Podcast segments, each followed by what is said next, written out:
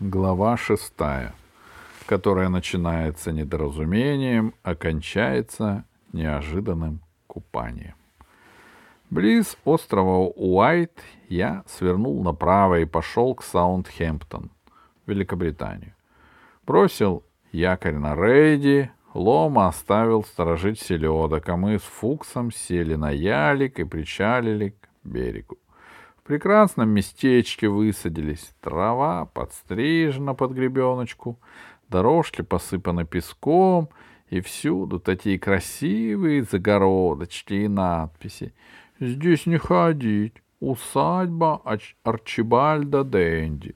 Только мы высадились, не успели шагу шагнуть, нас окружили джентльмены во фраках, в котелках, в белых галстуках, не то мистер Дэнди со своим семейством, не то министр иностранных дел со свитой, не то агенты тайной полиции. По костюму не разберешь.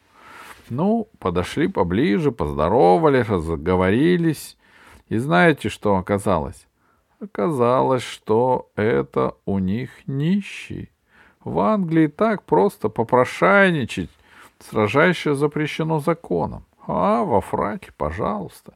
Если кто и подаст, считается, что нищих нет, просто помог джентльмен джентльмену. Но я раздал кое-какую мелочь, иду дальше, вдруг навстречу еще один, длинный, точно версту проглотил. Поравнялись, он обнажает голову, раскланивается самым церемонным образом. Ну, я, понятно, пошарил в кармане, выудил две копейки и прямо ему в цилиндр. Я ждал благодарности, а он, представьте себе, вспыхнул, фыркнул, вставил в глаз монокль и очень внушительно произнес «Арчибальд Дэнди, Эсквайр, с чем имею честь?» «Капитан дальнего плавания Христофор Врундель», — представился я. «Очень приятно», — говорит он. «Защищайтесь, капитан!» Я было стал извиняться, да где там, вижу, поздно. Какие тут извинения? Он поставил цилиндр на травку, сбросил фраг. Ну, и я, знаете, решил постоять за себя, стянул китель, занял боевую позицию. Фукс тоже не растерялся, взял на себя роль судьи, отошел чуть в сторону и во все горло крикнул «Секунданты, аут! Гонг!» Мистер Дэнди запрыгал, запыхтел, завертел кулаками — Похоже, как, знаете, мальчишки в паровоз играют. Ринулся на меня, пришлось и мне поработать кулаками. Я не люблю давать волю рукам, но тут бокс, благородная схватка. Я размахнулся, едва успел удержать удар. Вижу, скверная штука. При разности пропорций наших фигур я, куда бы ни метил, все равно попаду ниже пояса. А это, знаете, не по правилам. А он же напротив лупит воздух у меня над фуражкой. Тоже все впустую. Первый раунд так и окончился, без результата. Но решать бой все равно как-то нужно было, и тут нас выручил Фукс. «Пожалуйста, капитан!» — говорит он, подставляет плечи. Я вскочил на него верхом и вижу совсем другое дело. Я теперь на уровне противника, так сказать, и могу вступить в бой на законных основаниях. Фукс подо мной прыгает, рвется в бой, но я вижу. Пора действовать. «Давайте, Фукс!» — говорю. Ему, видимо, было нелегко, но он бодро хрипел. «Гонг!» И мы начали снова. Мистер Дэнди дрался блестяще. Я получил жестокий удар в переносице, но тут вспомнил молодость, пришпорил Фукса, перешел в инфайтинг и нанес противнику сокрушительный апперкот. Он замер на секунду, закрыл глаза, опустил руки по швам и вдруг рухнул, как мачта. Фукс достал у него из жилетного кармана часы, стал громко отсчитывать секунды. Минут через сорок мистер Дэнди очнулся. Потер скулу, удивительно посмотрел по сторонам, заметил нас с Фуксом, вскочил и стал приводить в порядок одежду. Я вторично представился, извинился, объяснил причину недоразумения. Ну и, знаете, помирились. Познакомились, пожали друг другу руки, разговорились, подружились даже. Потом осмотрели его усадьбу, зашли домой, выпили по чашке чаю, посидели у камина и отправились ко мне на беду. Мистер Дэнди осмотрел мою яхту, пришел в восторг и принялся считать по пальцам. Сегодня четверг, значит, завтра пятница, послезавтра суббота. Мистер Врунглер! — воскликнул он неожиданно. Вас послало само провидение. В воскресенье большие национальные гонки. Вы должны их выиграть. Я сам пойду с вами, и на этот раз мистер Болдуин будет посрамлен. Я, сказать по правде, не сразу понял, о чем идет речь. Но мистер Дэнди мне все разъяснил. У него там, оказывается, есть сосед, мистер Болдуин. И вот они с этим мистером Болдуином во всем соревнуются. Кто, знаете, у кого галстук красивее завязан, у кого трубка лучше.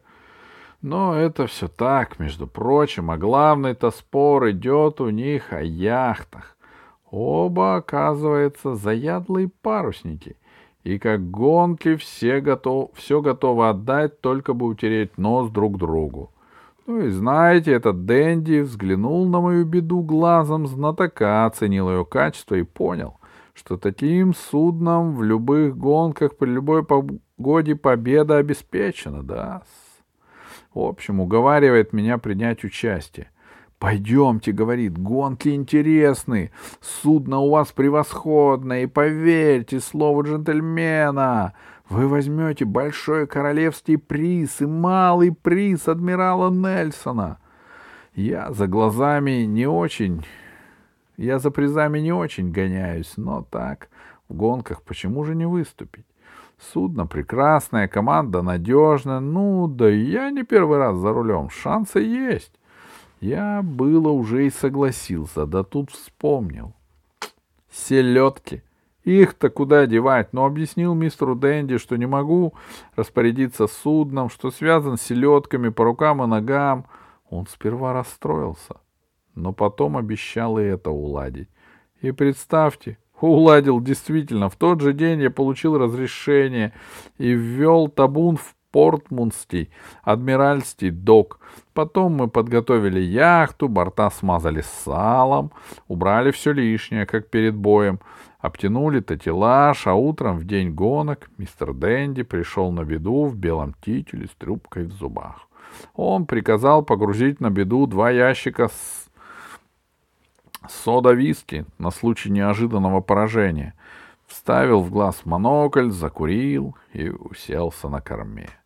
Ну, знаете, как это всегда на гонках. Мачты, паруса, Вымпелы на берегу зрителя, обстановка волнующая. Я уж на что спокойный человек и тоже немножко нервничаю. Вышли на старт, ждем сигнала. Пошли.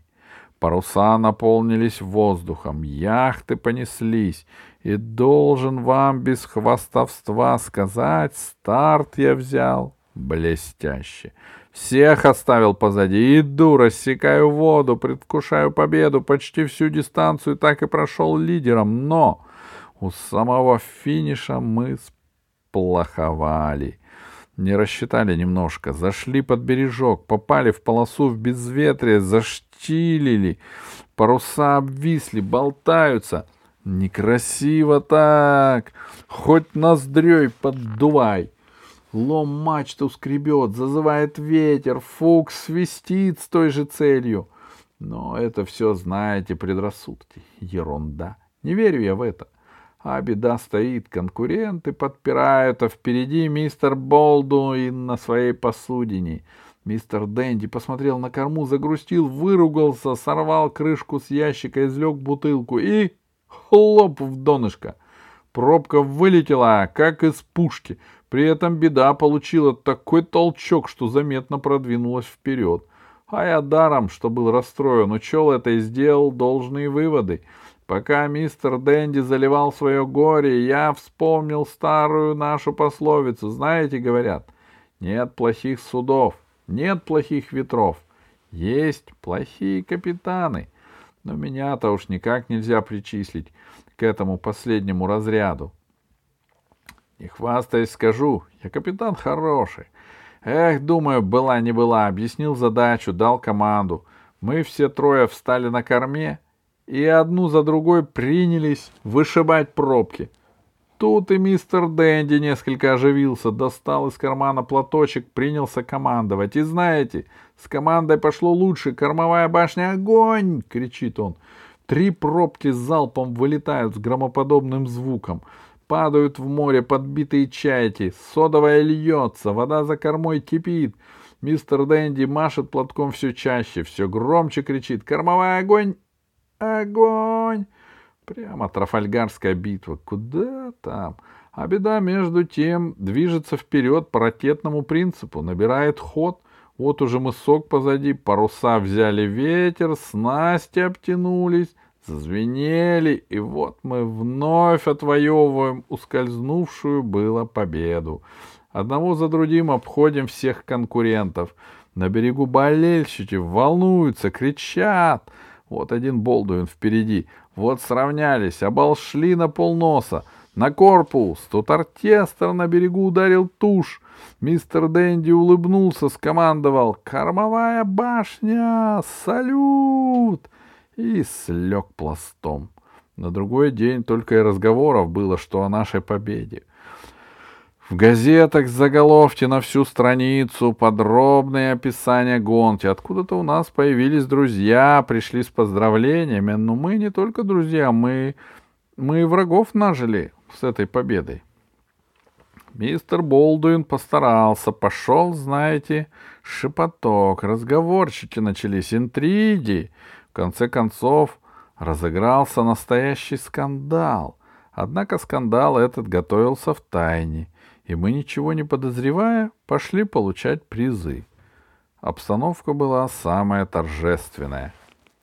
Королевский яхт-клуб в полном составе собрался в здании старинной таможни, в весовом зале.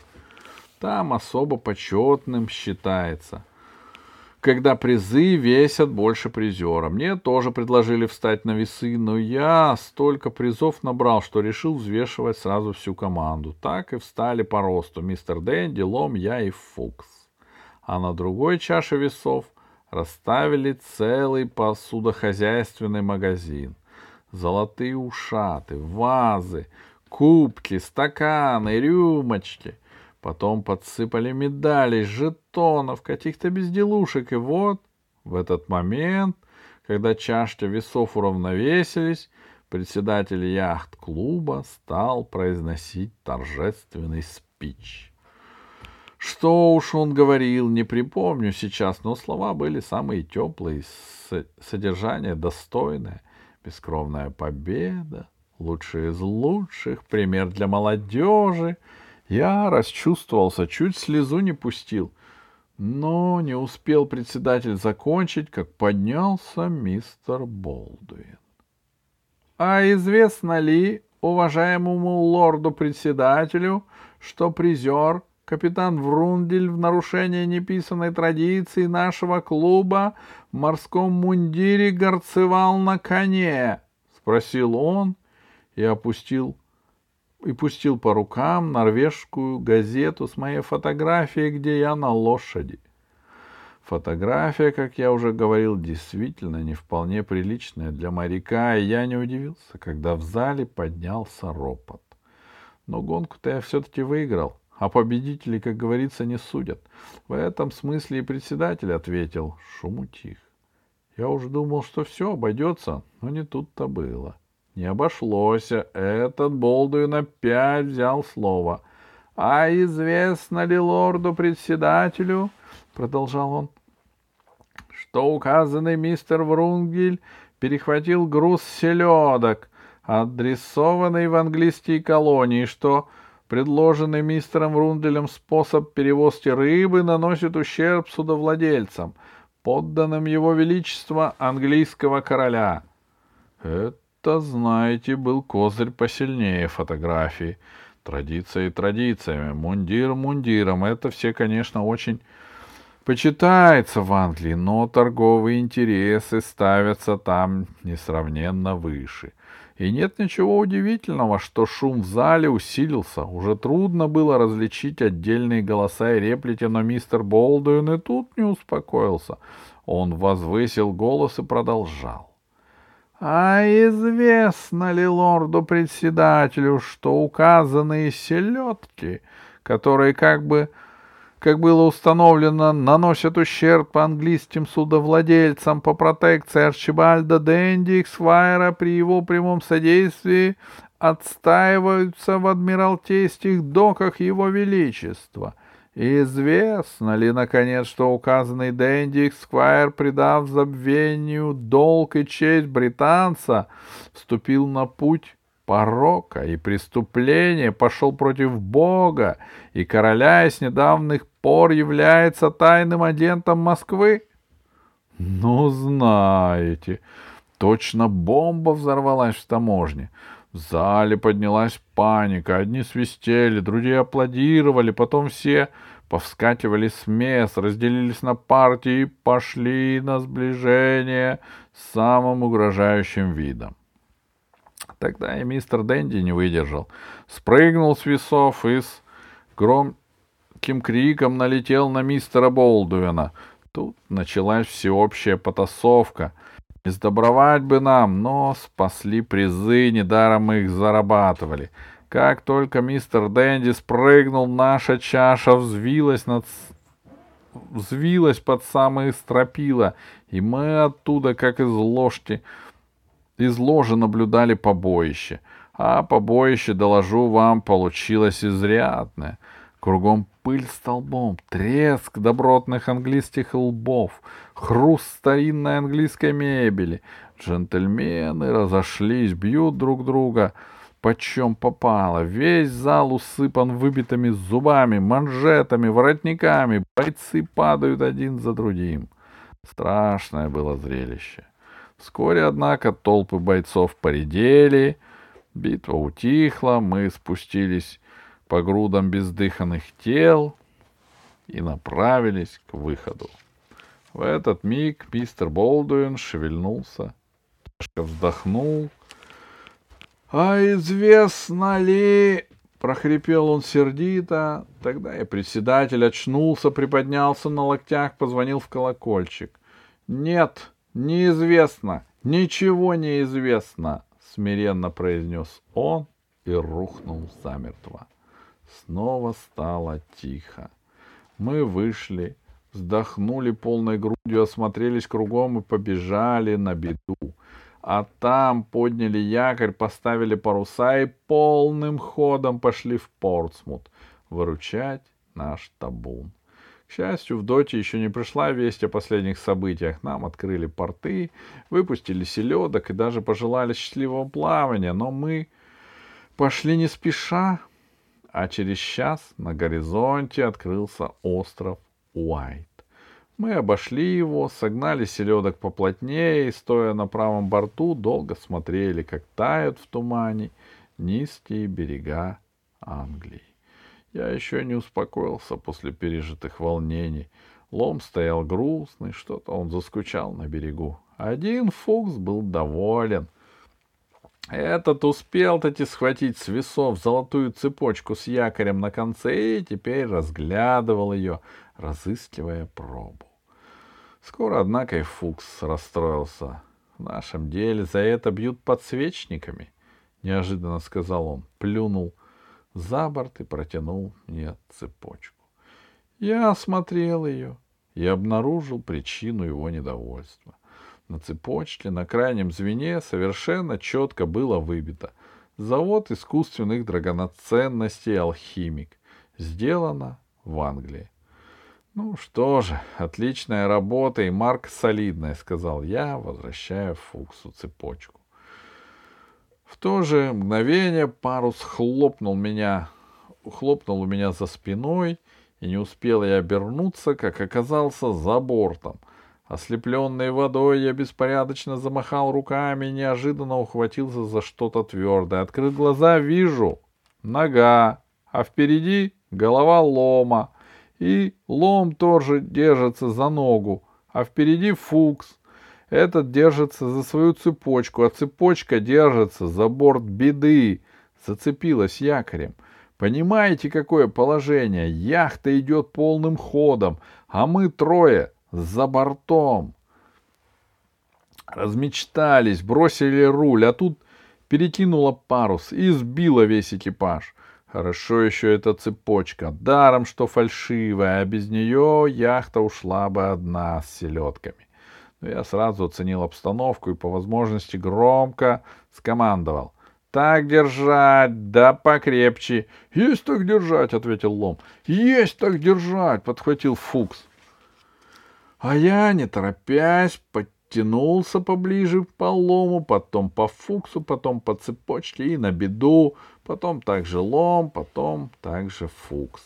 На палубе я снова осмотрел цепочку, и представьте, поразился даже. Ни одно колечко не растянулось. Прочно делают. «Берегите ее, Фукс», — сказал я. Потом выдал экипажу по чарке водки для согревания. Назначил вахты, а сам еще постоял на борту, посмотрел на горизонт, вспомнил грустные события последних дней. «Прощай, добрая Англия, старая Англия», — сказал я. А про себя подумал. Культура. Постоял еще, выкурил трубочку и пошел спать. А утром, чуть свет, лом пришел будить меня на вахту и доложил, что беда вышла в Атлантический океан.